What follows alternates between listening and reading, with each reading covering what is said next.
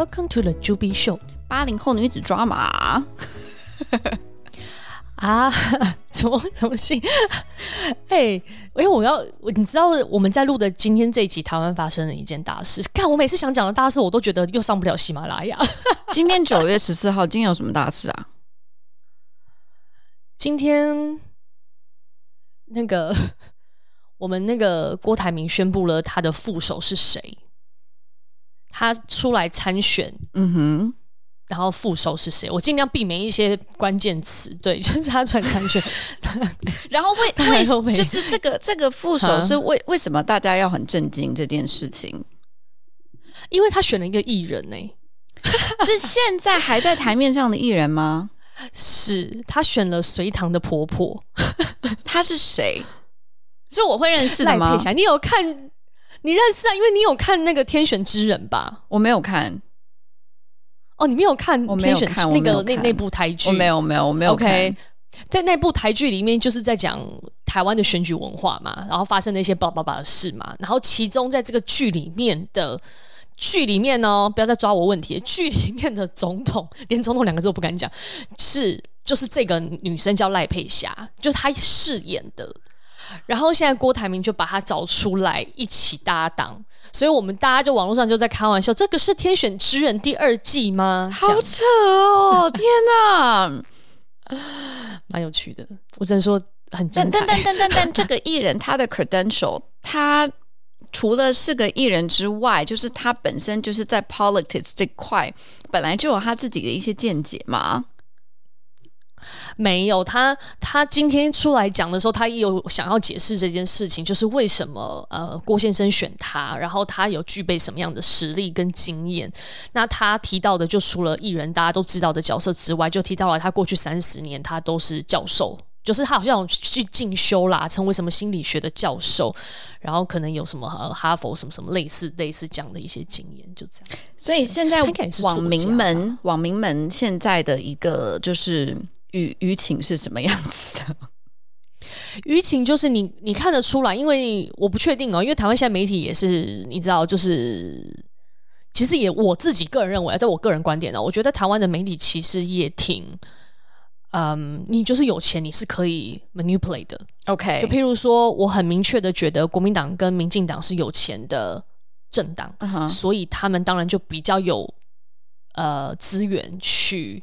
处理名媒体这样，嗯、那因为我本人不知道，呃，郭台铭他有没有就是拿钱出来处理媒体，所以我就刷了一下，就是在网络上有两个声音，嗯、一个就是说，呃，什么怎么会找类似就是说找女艺人出来做，就是有点就是你知道很太 entertain 这种事情了，这样怎么可以这啦啦啦，然后当然也有就是正面的，就两两派都有了，嗯，哦，有趣，有趣啦，有趣啦，对。因为，因为你想想看，这个事情很妙，就是我也很喜欢剧里的这个赖佩霞，嗯、就这个人。嗯、当今天出来选的时候，他的那个表情跟他的起承转合，在讲这些故事跟 story 的时候，你就很难相信他是很 sincere 的。你懂我的意思吗？当他在那边跟你谈论民间疾苦啊，然后什么什么，就当然我也觉得就是哦，OK，你会想到这些事情。可是他在要哭要哭，在那 hold 住他的情绪的时候，你就觉得。我相信他很很激动啦，就是在讲这些事，嗯、但 你无法入戏，是不是？我，有点有一点点出戏，对，好，个人想法还蛮有趣的。我有的蛮有趣，我有时候都觉得在台湾就是 politics 就是 entertainment 的一部分呢。但是在是是，就是我现在人在上海，我们现在最大的 entertainment 就是抢演唱会的票。就是今，我觉得今年大家最热衷做的事情，然后就是同事们在聊的事情，都是你去抢了 blah blah blah 的票了吗？这种，像最近那个周杰伦开，oh. 就是开了他演唱会，而且他们现在很很厉害哦，他们开票都不会一次开满，就他就是我随便说，可能五万人，他不会一次把五万张的票全部试出，嗯、他会先试出可能其中呃可能五分之三吧的票。然后呢，第一波那当然一下子就没啦，秒没，对不对？然后呢，接下来大家就会 speculate 说，那第二波跟第三波的票什么时候会出来？所以你就在小红书上，这是一个炒作。对你，比如说，如果你搜过周杰伦演唱会，然后呢，可能你第一次第一次没有没中，那你后面的 algorithm 就会变成，就是大家都在 speculate 说，哦，听说第二次开票会是什么什么时候哦，然后怎么样，很累，看看个演唱会真的很累。嗯嗯嗯，啊，我今天要跟你讲什么？哦，我知道，我们昨天在讲一个事情，什么？也让我很震惊，什么？就是那个阿里巴巴的事情哦，对，来，你来你来跟大家分享一下。我是看到我一个在阿里巴巴朋友 PO 的，然后是英文版的阿里巴巴。对，因为因为你看到的是英文版的，我看到的是中文版的。对，可能因为我真的，我看到可能是中文版，所以我反而没那么 shock。我就想说，这不就跟就是平常大家在读的媒体讲的东西是一样的吗？我觉得不可以，真的太。太妙了，反正我觉得我应该也不会去阿里巴巴上班。就是，就他这个，他我朋友 po 这篇文章是英文的，然后他属因为刚好最近阿里巴巴他就是改朝换代了嘛，嗯、又换另外一代了嘛，嗯、就是那个是他算是 CEO 嘛？I don't know。好，继续。Anyway，好像就换人了。然后可能 maybe 是那个事情还有个 announcement，然后那个 announcement 里面其中最让我 shock 的其中一点是说。白话文就是说，我们从今而后呢，我们再也不用老人了，我们就是要用年轻人。所谓的年轻人是介于在九十二一九九五年到一九九零年之间的称为年轻。没有啦，没有，他讲的，他说 promote 八五一九八九零后，对对八五，对啦，对八五到九零，八五到九零，他会 promote 八五到九零成为比较 senior 管理阶层的人，对对对对对对对对对。对对 senior 一点 level 的人这样。对，然后呢，我我眼睛看着是英文，但我心里的白话就是哦，他们要新鲜的肝，不要再用一些对啊，用不了了。就是其实就是讲说中年人，因为你有 family 了，你有很多其他的事情了，所以你没有办法像以前这样爆肝了，爆不下去。三十五岁之后就是中年人了，没办法了，所以这批要淘汰掉。你看，没错。然后我觉得他们也很聪明，就是这样算聪明吗？你想想看，今年有多少因为裁员而破损的家庭？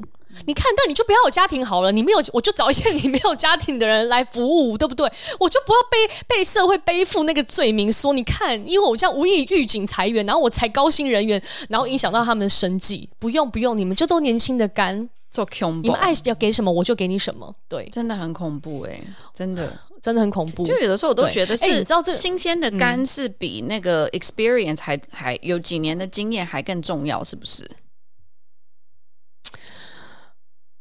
我我觉得他，我也不知道他到底这个具体是是不是说，可能就是也是一个 motivation 给到年轻人啦，就是你们不要担心，你们我头一次看就是公司发出来 motivation，直接把那个年 年份给写上去的，好吗？对呀、啊，这这个如果是别的地方的企业，应该是会被告的，这就是年龄性年龄歧视、欸，哎，绝对是，而且其实会蛮我自己如果是。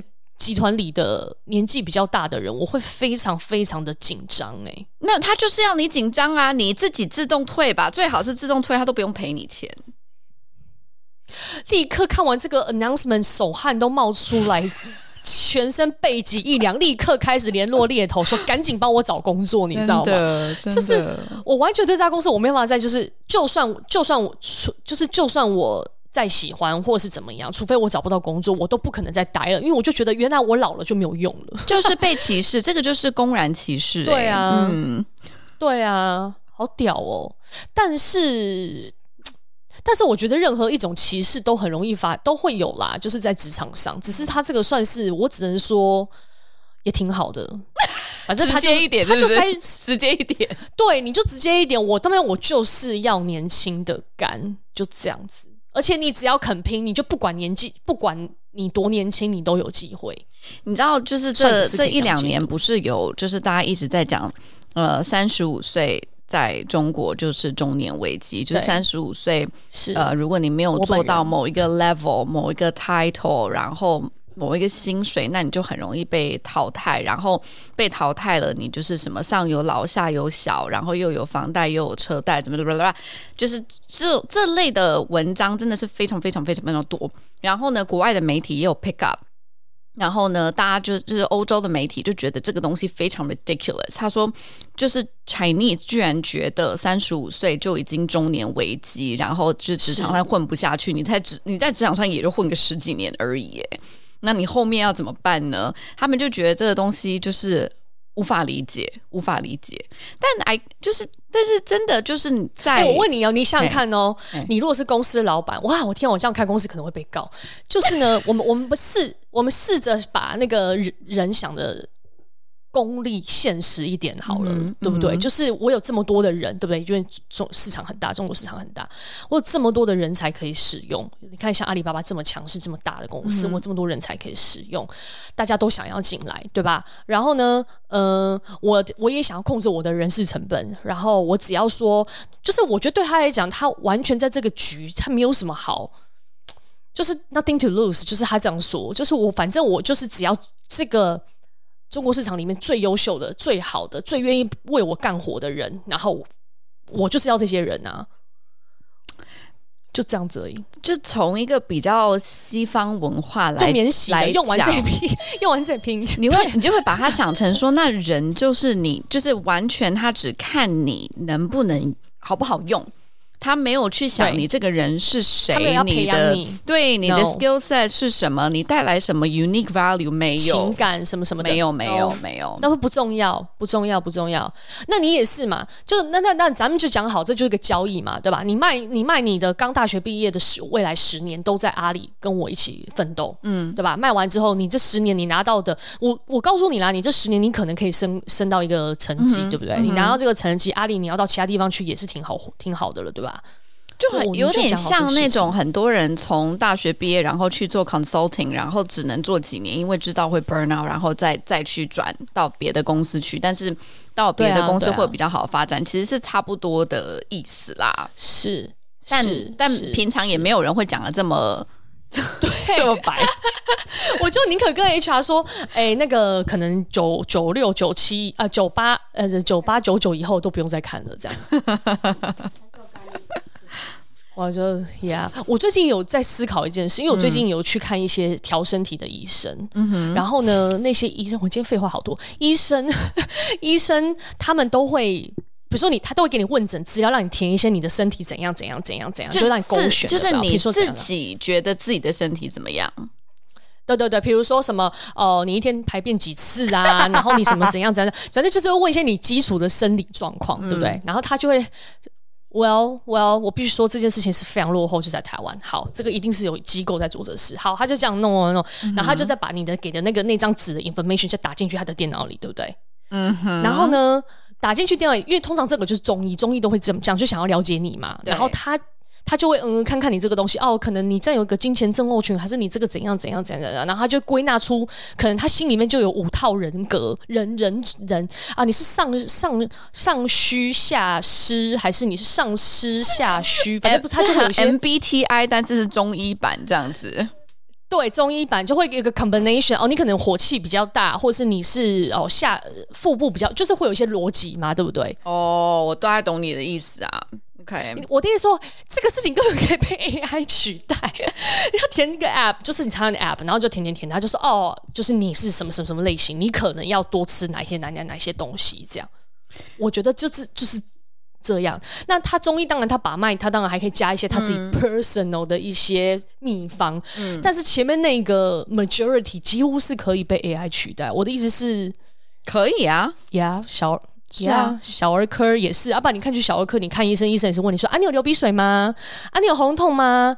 啊，你肚子有痛吗？哦，啊，你这个可能是肠胃型感冒，对不对？好像也这样，对除非他觉得太奇怪了。那如果太奇怪，所以就是应该是可以不用去到医院，你就加先 filter 一下哦。除非你自己也觉得哦，这个太奇怪。有啊，我记得那个时候那个 COVID 的时候，不是就是可以那种线上问诊，然后你就是填一个类似像一个问卷，然后他就会告诉你说你可能是什么什么什么什么，那你自己。家里在家里，你可以怎么样怎么样怎么样？那 maybe you will get better 之类的。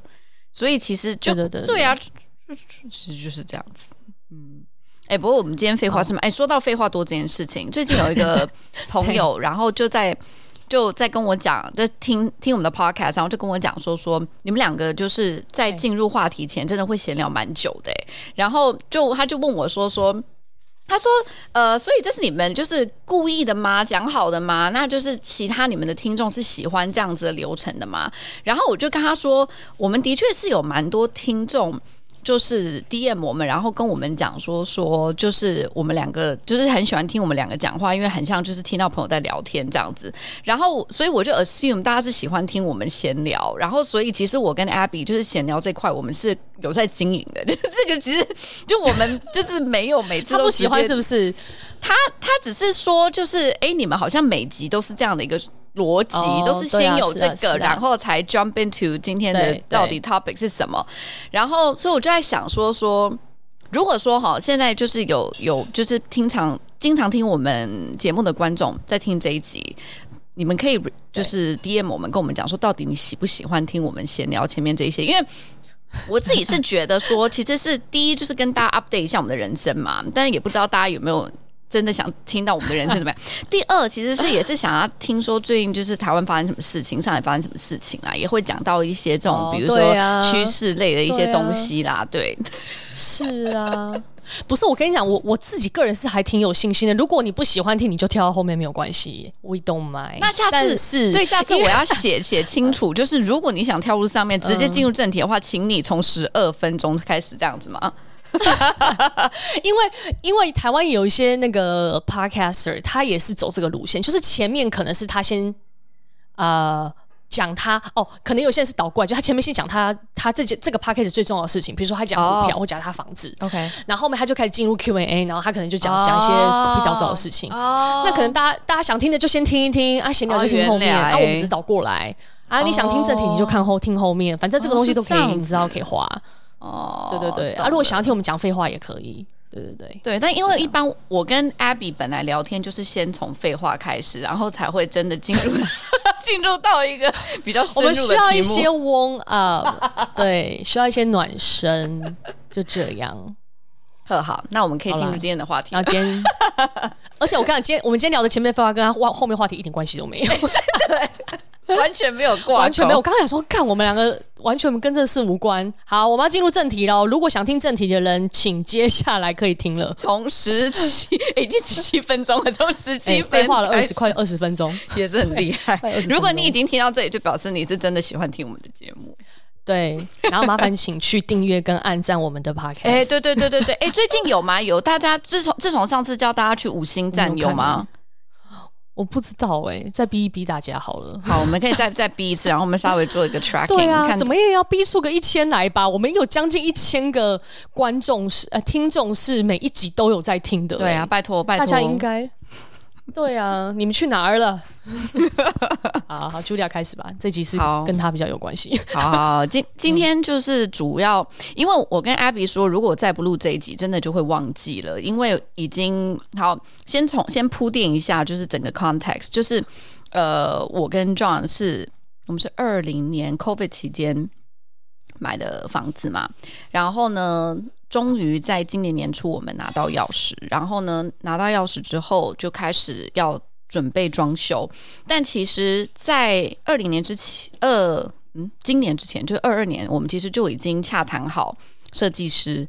然后也开始确定装修的一些方案，所以其实今年拿到钥匙之后，我们其实是敲定一些设计上的一些细节，然后找施工队等等等等等。所以等于其实我是有很多时间去做这个铺垫，等于说从二零年到二三年这几年，我都一直有在想到底我想要装修什么样子的房子。然后所以今天就想跟大家分享一下怎么去找装修灵感。然后因为我自己是觉得。呃，跟 plan 一个婚礼，就以之前觉得 plan 婚礼已经很累，然后很烦，然后很难，就是想说到底我自己想要什么样的什么样的 style。但这次呃，就是在想装修房子的时候，我其实是觉得它是更加难的。为什么呢？是因为我觉得一样，就是大家一般会去先想说我喜我喜欢什么样子的风格，比如说我喜欢法式，我喜欢极简，我喜欢。工业风，我喜欢田园风，blah blah blah。一开始我也是问自己这种问题，然后呢，你一般你会有一个答案嘛？就是比如说，呃，可能我喜欢住的 hotel 是法式的，或者我喜欢去的咖啡馆都是极简的，所以怎么样怎么样。但是我后来发现，就是等我真的开始去去想象我想要住什么样子的空间的时候，我才发现说。我喜欢的样子其实都是融合的，包括就是我开始去看一些，比如说那个杂志 AD 那个杂志，然后一些室内设计的书，去找灵感的时候，我也发现说，其实你最喜欢的不是一个最纯纯最纯正的，比如说最纯正的发饰，一般其实是好几个 style 融合在一起的，而且为了要让这个空间不会过时，然后你不会看腻。然后也不会住得像一个 hotel，因为住因为住 hotel，你可以说哦，我今天就想要住什么什么样风格的 hotel，我住一天 perfect，然后去尝试一下。但是房子是你每天要住的，所以你就要去想说，长远来讲，然后天天住来讲，你是不是真的喜欢这个空间？而且这个空间是不是真的 represent 你这个人，就是你自己的生活方式或者你的背景？所以。我是真的觉得，就是因为有这几年的一个累积，才让我真的找到自己喜欢，然后觉得舒服的空间。所以我想要给大家一个，就今天的主要的一个大的 advice，其实是。很多人都喜欢从二 D 去找灵感，比如说，呃，我去看看网站啊，我去 Pinterest 啊，我去 Instagram，然后找很多很多图。那这个也是一种方式，所以这个我待会也会讲，就是这个我就把它讲成说这是二 D 的方式。但是我后来觉得，就是很多的装修灵感其实是来自于三 D。三 D meaning 就是整个空间感，就是把这整个房子把它想成是一个容器，然后你是住在这个容器里面的人，然后这个容器里面它有分，比如说硬装，就是墙壁啊，墙壁上面的线条啊，或者吊顶啊，然后还有软装，就是所有的这些家具。所以你把它想成一个容器之后，你就会去想到底什么样子的空间是让你会觉得舒服的。比如说，你比较喜欢，因为应该没有人会说我很喜欢拥挤的地方啊。但有一些人就很喜欢，就是家里面空空的。我也有去过，就是朋友家，然后他他家里面就是真的没有很多家具，然后家具也不大，所以他会显得他的空间是很很空。那他就是喜欢这样子的感觉，他觉得在这这样子他可以很好的舒展。那有些人是喜欢有很多小 piece 嘛，就你会去收集很多的东西，家具也好，或者小的什么花瓶什么也好，就会让家里面感觉是比较丰富的，但是感觉是东西是比较多的。呃，然后所以就是在不同的这样子的空间里面，就是你会感觉到什么样子才是真的舒服的。然后动线什么样子是你觉得比较 make sense 的？然后还有比如说光线，我觉得也是一点。呃，就是你是喜欢很，我觉得那个嘿，你刚刚有几个点是，就是我我可以想象有很多人他答不出来的，真的哦。就是譬如说，譬如说动线，对，呃，我觉得动线就蛮难的，因为有一些空，有些看你买的房子的空间，就是我刚刚刚其实想补充你讲一点，就是、嗯、呃。挤跟宽松，对，它可以反映在，当然你是整个风格，你想要 minimalism，还是说你喜欢设，就是放很多东西，或者是呃，就是举例来说，如果你的房间你不需要很大，你喜欢有包覆感，那可能你的主卧你不需要弄得很空大，这样，那你把主要的空间留给公共空间，对，但这个。讲大白话是说，哦，你要去想象你在里面的生活的感觉，但是其实，你每一个空间都应对有你对每个空间有自己独到的见解这件事，我觉得其实没有那么容易对所有人来说。嗯、对对。对对，所以其实对啊，所以你刚刚讲到说走道，我就会感觉哈，走道，我觉得真的可能要讨论，因为我也没办法想象，因为。有时候会有你想象的限制性，对，对，就是你看照片可能会觉得哦，他可能有这个走道，然后走路这样子，但有些设计师他就是可以把房房子里面的走道做到尽可能的少，对，所以把走道的空间留给各个空间区域，对。对对，就像像我这个新房子就是有一个走道，然后，然后我们那个时候就在想，有一些人是喜欢有走道的。他会觉得说，这个东西其实是从一个公共空间到一个就是私人空间的一个私领域，对。嗯、然后，但是我自己是觉得很浪费空间，因为每一个 square meter 都是钱。然后，像你刚刚说的，就是你是要把它并到某一个房间里，像我是把它并到不同的房间里，所以到最后走到其实是比原有的其实少了大概一半。然后还有你刚刚说的，就是有多挤，像走道有多挤这件事情，跟门要多大多小。这个东西也是一个 personal preference，而且我是真的觉得就是你要自己去家里面量，然后去试。因为那个时候我们在看就是新家的门的时候，我就有在小红书上查说，哎，就是大概要多多小算是 OK 的。然后他就会给你一个 rule of thumb，但是你真的去的时候，我就会觉得哦，可能我想要进厕所，我觉得可以窄一点，但是我进衣帽间，我希望它是一个宽敞的进，所以就是你对每一个地方的门啊，或者走走廊的尺寸，你都可能有一个 preference，你一定要去在家里面试试看，就是你一定要把那个尺拿出来，然后自己去。对，走走看，要不然真的没有办法感受到。对，不然如果设计师他应该都会有一些通常怎么样，对不对？比如说我这我这是看节目，他们都会说哦，你主卧里面的房房呃床床跟墙壁也好，或是床的走道可能会留大概多宽又多宽这样。等一下，刚刚忽然断掉了，你可以把刚刚那段再讲一次吗？好，你现在听得到我吗？我现在可以听得到。对对对，就是我说，我看节目上面，就是大部分他们都会讲说，可能比如说床，你的床跟你的床房间里面的走道大概可以留到多少？对，或者是你过深的，就是你刚刚讲过深的时候，那个门大概是要多少？就是它其实如果你没有特别讲，它应该就是有一个人体上来说这样差不多的。对对对，没错。但这种你自己还是可以看你自己喜欢，还是要试。我们那个时候怎么试？就是把，就是去拿拿那个 tape 胶带，就是有颜色的胶带，然后把家里面已经确定下来的那个呃家具，然后用胶带把它框起来。然后就是你要想把这个家具放在哪里，然后把它框框。然后包括我的衣帽间也是，那个时候我心里面是想说，哦，我的那个衣帽间要有一个中岛。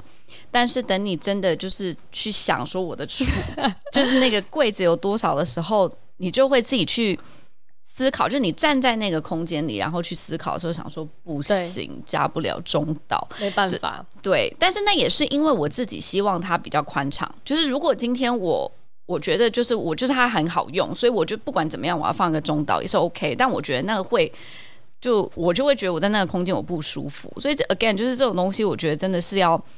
自己去感受的，因为每个人真的不太一样。对，嗯嗯，然后再来，我想要聊聊，就是比如说这几年我的一些具体的灵感来源的地方在哪里。然后第一个是呃，就我大学的那个时候，其实我有去法国交换学生几个月嘛。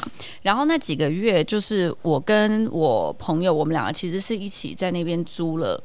就是呃，在 Bordeaux 的一个老的那种 French apartment，就是它是就是你要入一个入口，然后到一个院子里，然后走一个很大的阶梯上二楼，然后它是在二楼的一个平层。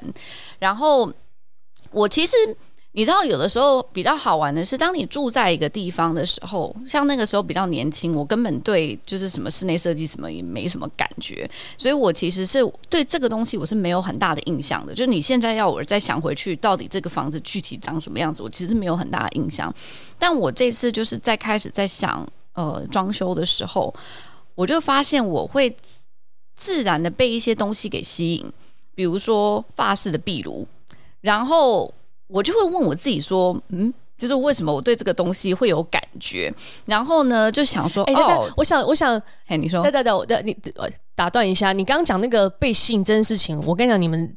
我的我我有一个小 tips，你知道怎么做可以发现你自己被什么吸引吗？嗯、就是你看到你喜欢的东西，你就都一直把它截屏截录下来或截屏下来，嗯、然后你就放在一个那个那个相本里面，就是你把它放在一个 folder 里，然后你再回去看，你就很容易发现，原来我都喜欢这种感觉的，或者我原来喜欢什么什么什么元素，你要把它放下来，你不可以就是看着就看了，对对对，对，看了就就看了，就真的就会完全忘记，真的，对对对，I totally agree，然后。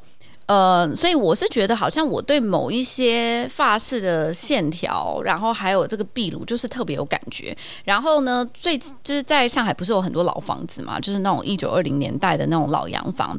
然后有的时候会去一些，比如说 event 啊，或者说就是比如说 Prada 的那个荣宅，其实就是就是一个 example。它里面的一些元素，我就非常非常喜欢，就是什么拱门呐、就是这种圆。半圆形拱门，然后壁炉啊，还有一些玻璃，我就会觉得非常美。然后呢，就是就等于说，它有点像是又 remind 我之前喜欢的东西。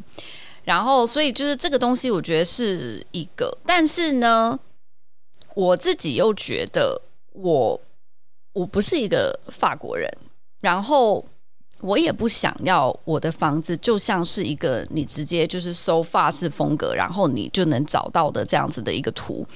我还是想要加入一些台湾老房子的一些 detail。我去年回台湾的时候，不是去住我那个台南的那个谢宅嘛，就是那个老房子，有上 CNN 的那个老房子。对，然后它里面就有很多老台式，然后有一点。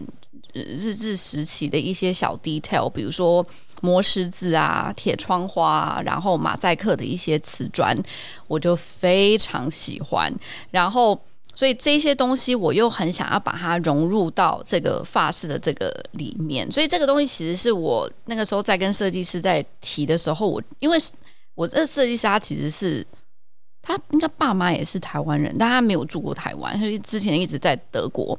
所以我就会把那个照片给他，然后发一些网站给他说这个历史是什么啊，然后说为什么我想把这个东西融入到就是整体这种法式风格里面，呃，然后但是我又觉得我自己不想要把家里面用的很繁琐，因为如果你就是太太像真正法式建筑，它其实是有很多线条，然后很多。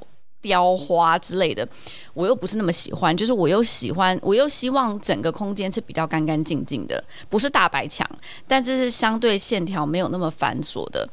所以这个又是我又想要把就是比较简约的这个东西加入到里面去。所以等于说，就是有一些不同的风格的不同的元素的东西，然后你要把它加在一起，然后。最后可能出来会变成你喜欢的样子，但就是这些东西等于是我比较前期就知道我想要把它融在一起的，但是呢，后面当然就会有一些有一些不同的启发，比如说我去呃今年那个过年的时候去 Budapest，然后住了那个就是他们说长得很像那个布达佩斯大饭店的那个饭店，那个 Anaterra，然后。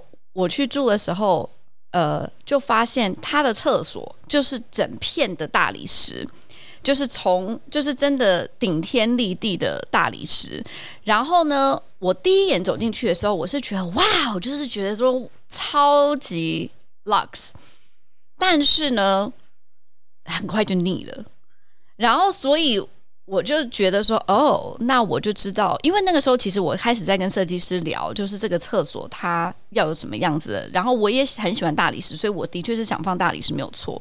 然后那个时候就帮让我让他准备两个方案，一个是全大理石，一个是大理石加上加上什么加微水泥，因为我想要又很现代。然后所以这。这两个方案，然后我原本还在纠结，但是因为去了这个 hotel 之后，我就知道我没有办法是全大理石的，所以我有的时候都觉得，就是有的时候蛮好的，就是你有一些在头脑里面的想法，但是等你真的到那个空间之后，你身体会告诉你，嗯，你喜不喜欢它，你是不是真的可以每天在这边梳妆打扮这样子？嗯嗯嗯，OK，嗯，你有。你有用那个什么类似嗯呃 AI 的软件吗？然后看看，我比较懒，我都直接让他 mark up。就我之前嘛，就设计师哎，设计师对啊，设计师可以帮你做。对对对对，就是之前我还记，我还很有印象，那个时候玄关是我一个比较纠结的点，因为我们是整个。房子都是木地板，但是我就想说，那我玄关要不要就把我刚刚说台湾的元素放进去？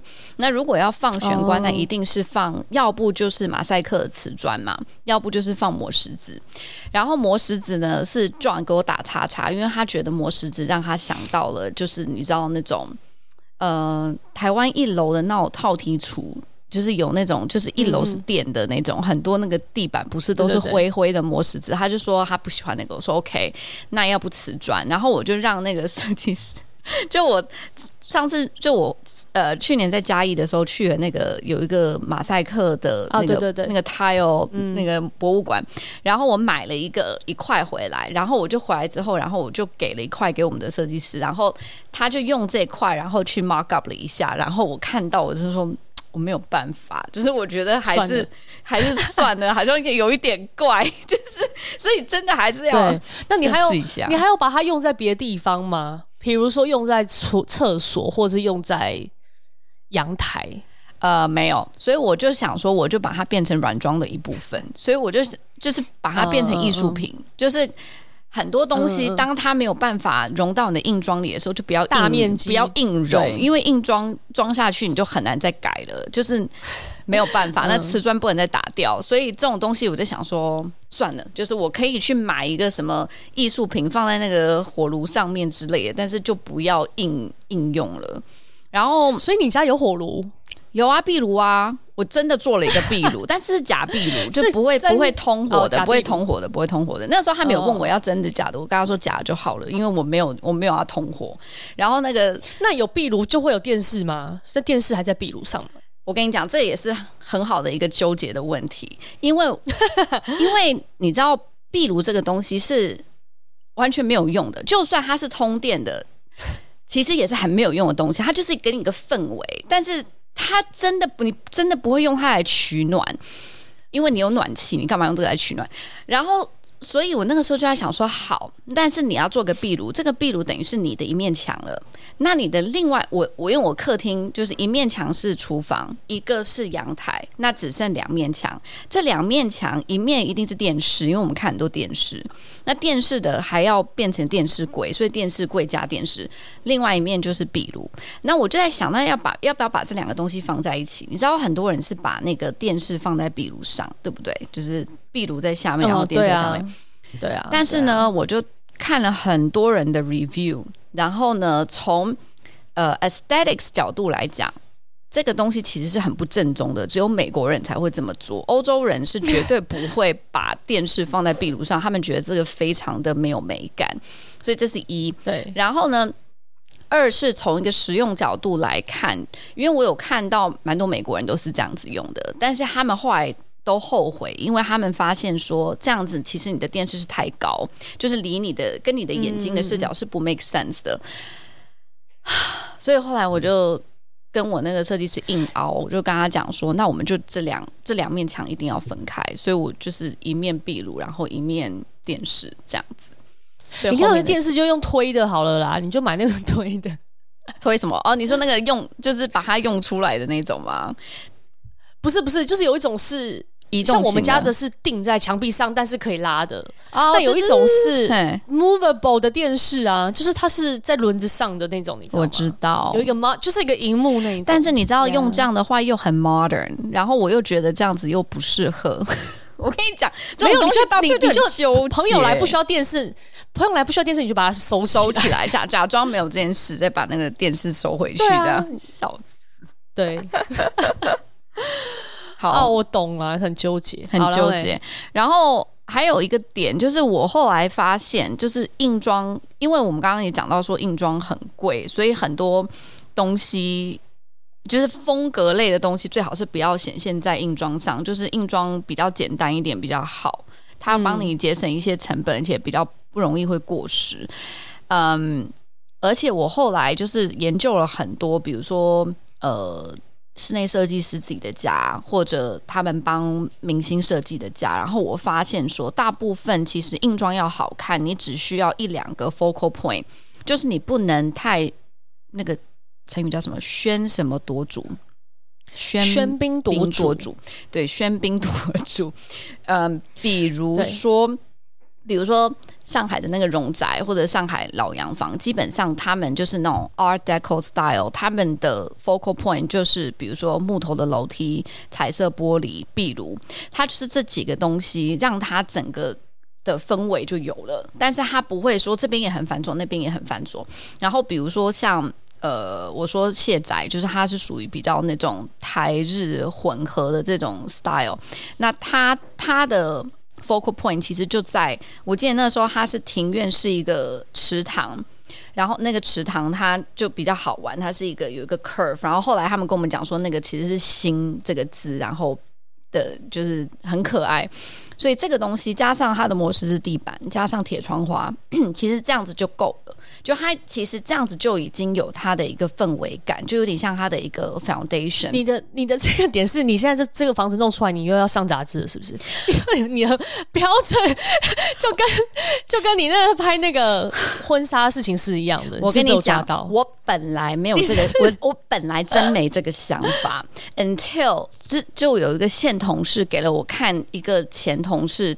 他的家就是有上某某某的，也不是杂志，但是就是某某的那个微信的账号这样子，然后就让我让我想说，嗯，如果有机会上，要上吗？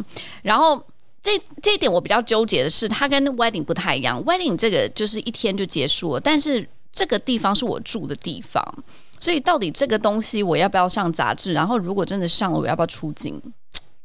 好纠结。因为，因为你刚刚在那边讨论那个都是很大拍照的感觉啊，因为实际上你住的时候，你还是会有很多自己的东西嘛，对不对？所以对啦，如果你的期待的画面是说，对，要拍照，我我跟你讲，因为你也知道，就是我家不是那种非常整洁的那一种，所以我我对我的新家的期待就是某一些 corner 它必须要。Always 整洁，比如说我入就是入堂那个呃进门那边，我是设计了一个很大的镜子，一个大半圆形的一个镜子，所以那一块我必须要 always 非常的干净，因为我要拍 OOTD。然后壁炉的那一块也是，因为那一块我觉得也是一个拍照点，嗯、所以就是某一些点我要 make sure 它不会有一些杂、啊、杂乱在旁边，但其他的地方呢，就 you know 就是生活，但这些地方嗯，嗯必须。这这是我对对我自己的期许，嗯，OK，好好 好，继续笑死，好，然后所以呃，刚刚讲到说，就是硬装的部分到底最后做什么？我可以跟大家分享一下，最后我到底有有没有实现？有一些有实现，有些没有实现，就是可能跟我当初的想象有点不太一样了。比如说有实现的，就是我刚刚说的发式的拱门的圆柱，所以圆，所以我我们。新家所有的吊顶都是圆的，圆弧状的，然后全屋定制的那个柜子的边边也是圆弧状的。那这个东西也是很纠结的一个点，就是很多东西你在头脑里面想的时候，你不会想到 cost，但是等你真的那个 cost sheet 出来之后，你又要重新再想一次。比如说全屋定制的这个柜子，就是他跟我说圆弧形的，会他必须要用那个叫什么材质？手。突然就是本来是可以用 PET 板，然后他现在这个要用烤漆的，然后他说用烤漆的，它的成本就会高很多倍。然后呢，后来我就要一直跟他纠结杀价，然后一直盘这个 cost，就是我只有圆弧这块是烤漆的，其他是 PET 板，还是我全部都换成烤漆的？因为那个价价差差很多。但如果你只有圆弧这块是烤漆的，其他是 PET 板，那可能又有色差。很多要纠结的地方，然后呢，所以等于说就是要到最后，你又要去想说，我到底要不惜成本，然后去实现你头脑里面那个东西，还是你某一些东西你就不要去纠结了，然后去做一些改变。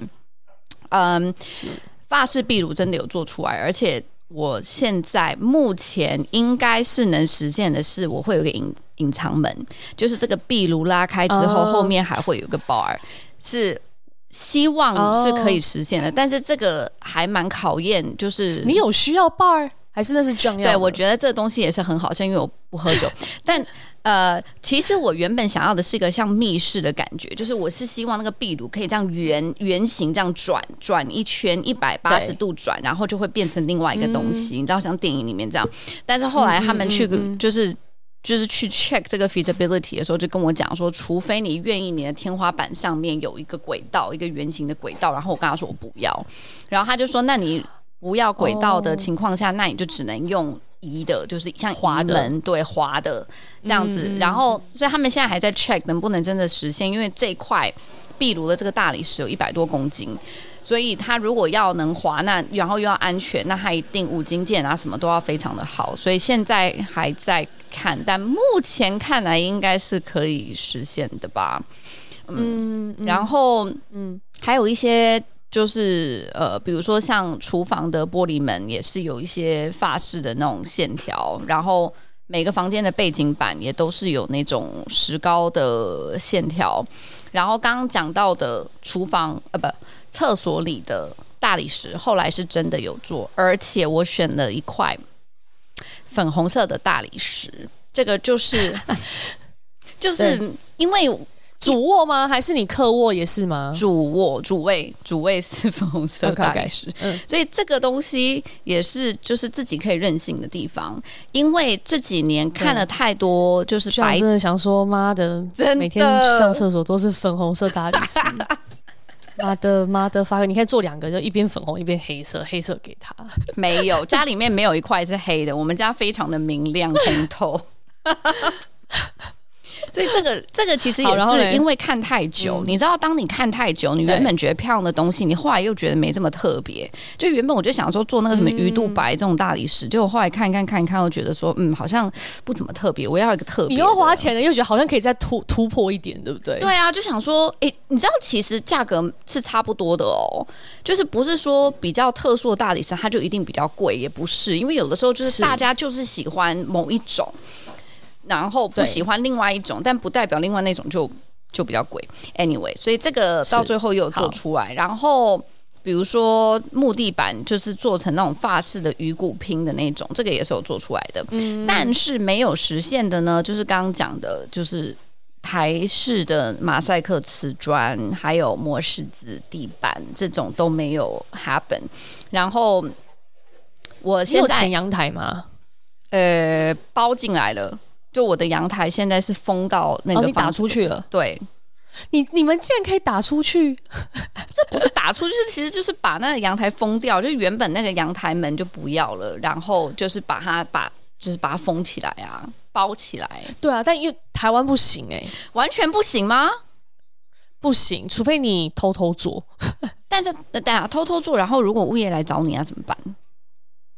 他就他就他可以罚你，就是这个事情如果被管委会知道是不行的，哦，因为那个公共空间的那那块阳台打出去的，应该讲阳台是你的没错啊，你可以在家里面放 do whatever you want，但是你的阳台不是还会有墙吗？或者是你是有墙，或者墙上面是有玻璃或什么窗户那些的？玻璃，就是你从外面看见，它必须是跟整整栋大楼是合的。一致的，对对，所以那个时候他们是用什么方法呢？就是等所有的呃屋主都拿到钥匙之后，他们就比如说我们这个的，就是这一排同一排的屋主百分之五十以上的要赞同封阳台，因为它会把你整个的外立面就会长得不一样嘛。但是因为大家都想要啊，因为觉得还是封起来比较好用嘛。像我是不怎么就是。需要真正的阳台的那种人，所以这个对我来说还是蛮蛮、嗯、重要，所以还是有做。哦，有道理。嗯嗯嗯，好，还有嘞，所以这个是没有没有实，这些是没有成型，所以就是比较可惜。但是就是我就会在软装上面去把它体现出来啦，就是我刚刚说的我喜欢的一些嗯一些东西元素，一些元素，对。对，所以嗯嗯，刚刚讲到的可能比较多的是我所谓的三 D 的 inspiration，然后就来再来我们讲讲就是二 D 的，然后二 D 的东西，我自己的建议是，就是因为很多人都喜欢上小红书找，比如说发，比如说我喜欢发饰，那我就去找发饰风格，然后久而久之，他就一直推送给你很像的东西，很相像。Instagram 其实都都是，其实都是，但是到最后就会变成说你。到最后，你的那个板，你的 move board 就会变成都一样。然后，嗯，但是从我后来发现，就是另另外一种方式哈，就是你可以找到你喜欢的设计师。呃，就是 interior designer，然后就是你喜欢他的设计的方的手法，但是他们一般不会有一个所谓的风格，就是不会说这个设计师他设计出来就是很法式，也不会，因为一般他们还是会做一些融合，但 somehow 就是，欸、可是，哎，你说，你说，我。我自己看台湾，诶、欸，因为我要台湾做嘛，所以我是看台湾设计师这样。然后我觉得我同意你，就是一般，因为他们做商业的，他他什么都会接啦。对。但是比较有风格的设计师，他会放上去在 IG 上面的作品，对我个人感觉他还是会有一些手法是他喜欢的，对这样。对对对对，所以他会有某一个，比如说他喜欢特别用，像我有看一个设计师，是他很喜欢用铁，嗯、就是家里的那个，嗯、呃，家里的那些系统柜，它都是铁，用外面的那一层，它是可以刷铁的漆，所以你看起来很像铁。哦，所以他的风格就是偏冷，然后都用铁类型的。那他这个可能就是他的风格，他喜欢这样。那如果你想要找这种对铁材质很有研究的设计师，那他很适合。对，或是有些人他喜欢用窑砖。就是那种呃瓷砖上去烤过，哦、所以它后面 finish 的时候颜色会有深有浅，有一些不一样的。那很酷啊！那他他作品里面，对啊，就他的作品里就是喜欢用窑砖，所以就是可能有些材质他们特别喜欢用之类的或设计。嗯，好，因为嗯，所以我觉得对对，就是可以去 follow 一些就是你比较赞同的设计师他们的账号，然后有一些设计师我发到可能他。他是在美国的，那我就不会真的用它来去做设计嘛。而且 I'm sure 就是他们的设计费我也不知道多少，但你就可以从就是比如说他们的一些 interview 啊，或者像。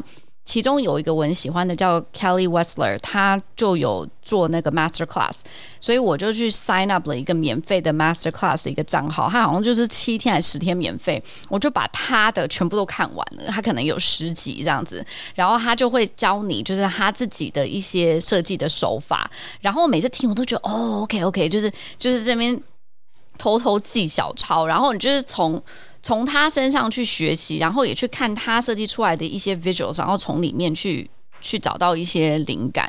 因为我是觉得说，他们的这种就有点像，比如说大家说这个东西是不是 on trend？trend 只是说现在，比如说现在很流行奶油风，现在很流行那个什么撩撩级风，差级踏踏侘寂风，侘寂风。对，但是这种东西它就会容易过时，因为它就是就是 fashion 嘛，就会过。但是如果你是你是有自己的 style，那这个东西你就不会看腻，而且你会觉得这个东西就很代表你，你的家就是很代表你的。嗯，对。然后，所以除了就是我自己是看了很多那个 Kelly Westler，因为我觉得他的手法就是他的硬装一般都还是比较简单，就是比较嗯没有这么繁琐，但是他会在软装上面用不同的 texture，然后不同的颜色去让整体的感觉很立体，然后。还有另外一个我很喜欢的叫 Athena Calderon，他是一个，他其实一开始是一个 blogger 出身，就他自己那个账号叫 iSwoon，然后他就是我觉得他很特别一点是，他很会把一些圆角的东西跟菱角的东西给拼凑在一起，比如说他就很喜欢挑一些沙发是很圆的，就是让你觉得整个很像云朵这样子蓬蓬的，但是他用的桌子。它都会非常的棱角，然后可能是大理石，就是很冷，所以他就是会用一些这样子的手法来去做一些 contrast，然后这个我就很喜欢，嗯。对，所以我就觉得说，可以多看看一些就是设计师的案子，或者他们帮一些名人设计的东西，我觉得也蛮有趣。像 YouTube 上面那个 AD 的账号就有很多，经常是名人自己出来，然后去讲他自己的家，然后他就会讲说说。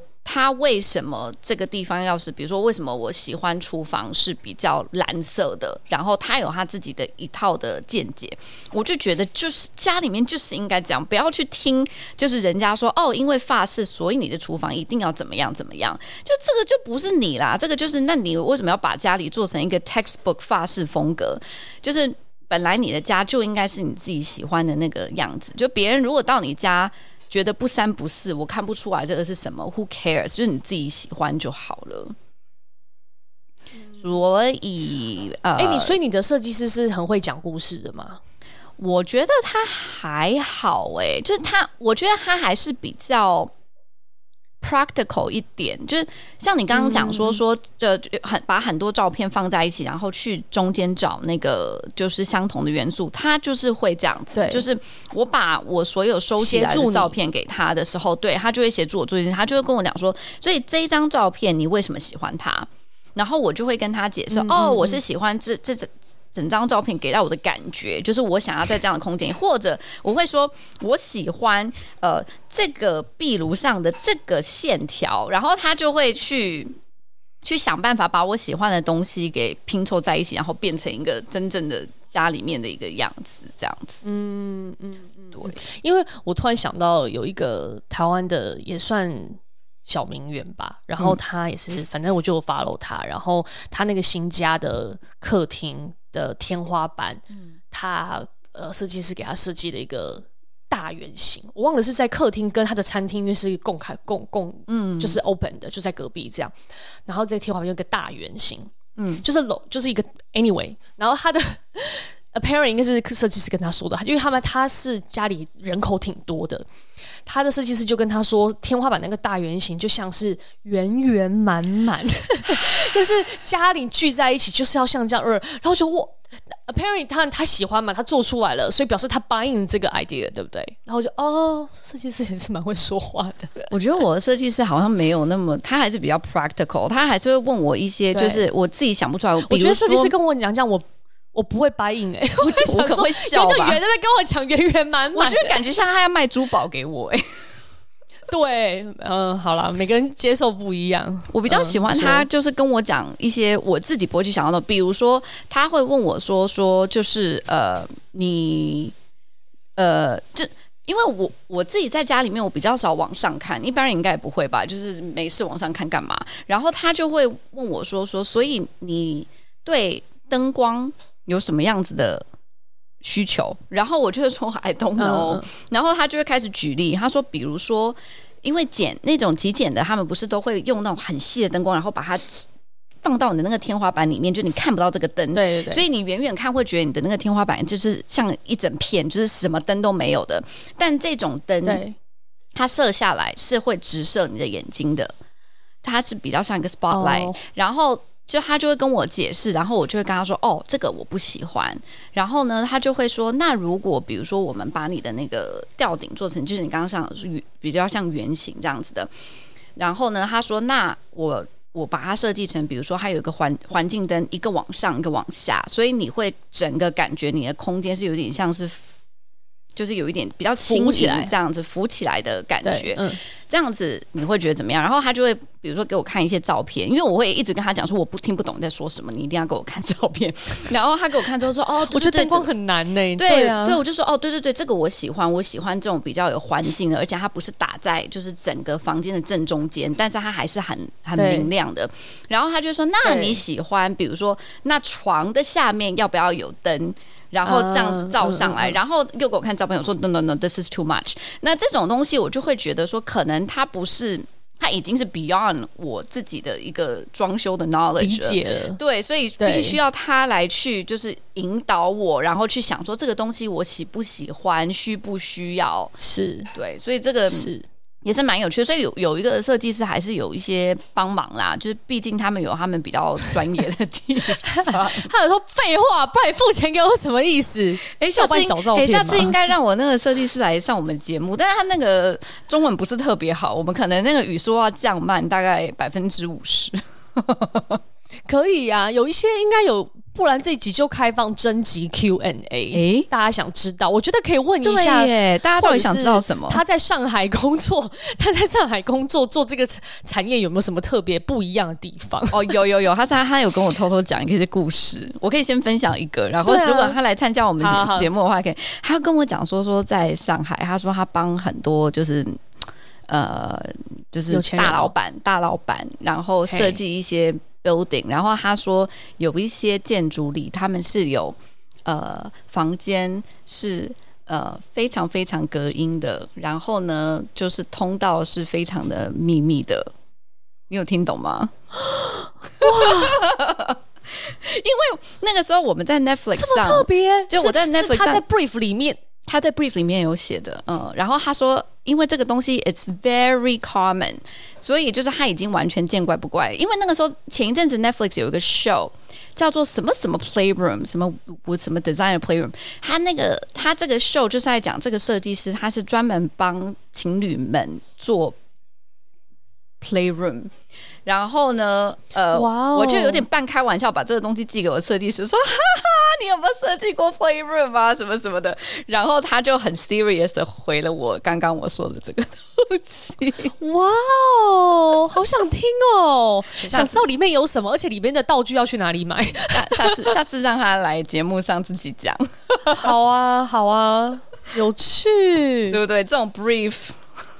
嗯，这个 brief，嗯嗯嗯，好，好，好，好，好，OK，OK，OK，好，继续说，呃，然后，呃，我是讲，就是讲到网红家具这个东西，因为这个东西我曾经一度差点 buy in，因为有一些。我我后来发现哦，就是你有时候看很多，比如说你喜欢的设计师他们设计出来的家的照片，然后你一直看到某一些 piece 是你特别喜欢的，然后你就会想要去买嘛，然后我就会去真的去 showroom 里面，然后去试做，然后都是那种什么意大利进口的什么品牌的，都很贵。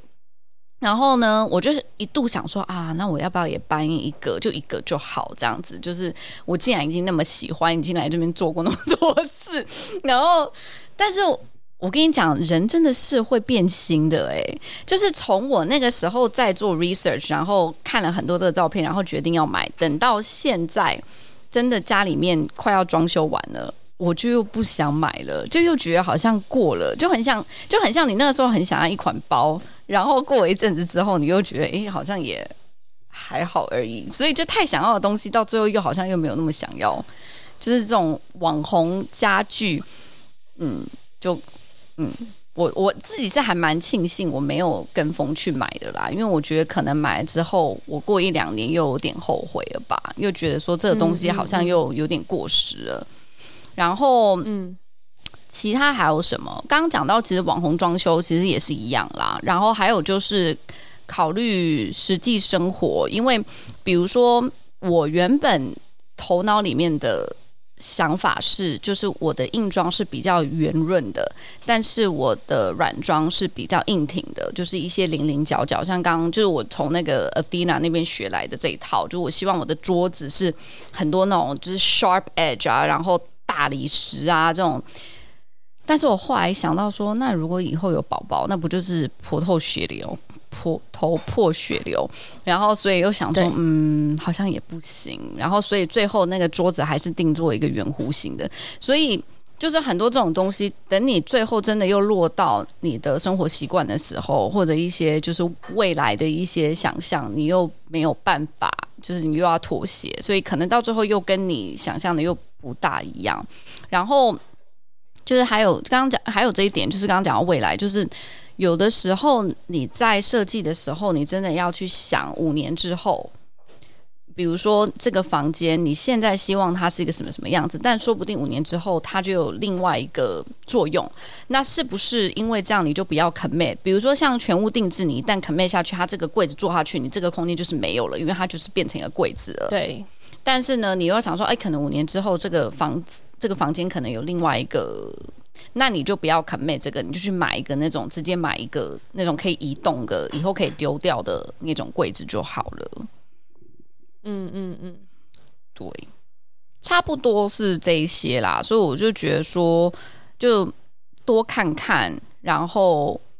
要想想自己喜欢什么，因为家还是自己住的，然后自己的生活习惯是什么，而不是只是单纯看说什么风格，是我可能今天就是想要分享的一个一个 advice 吧。嗯嗯嗯嗯，同意啊，同意啊。我自己我自己想象的时候，就是呃，可能我会去想，如果我的预算有限的话，那这几个空间里面我会。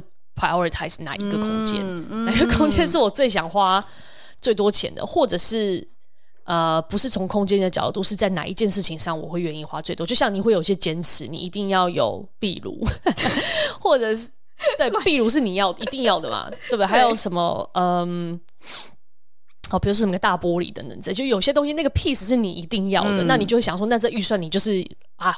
可以 work on 这个事情，这样对，其他就可能我不需要这样，我就可以对。所以你一定要非常知道哪一些 OK，真的一定要哪一些，嗯，哪些啊随便啊这样，也可以不可能全屋都每个对，没错，也可以把它想成就是如果想要更 practical 一点，你也可以把它想成说，比如说你平常在家，你如果百分之八十的时间都在客厅，那在哪？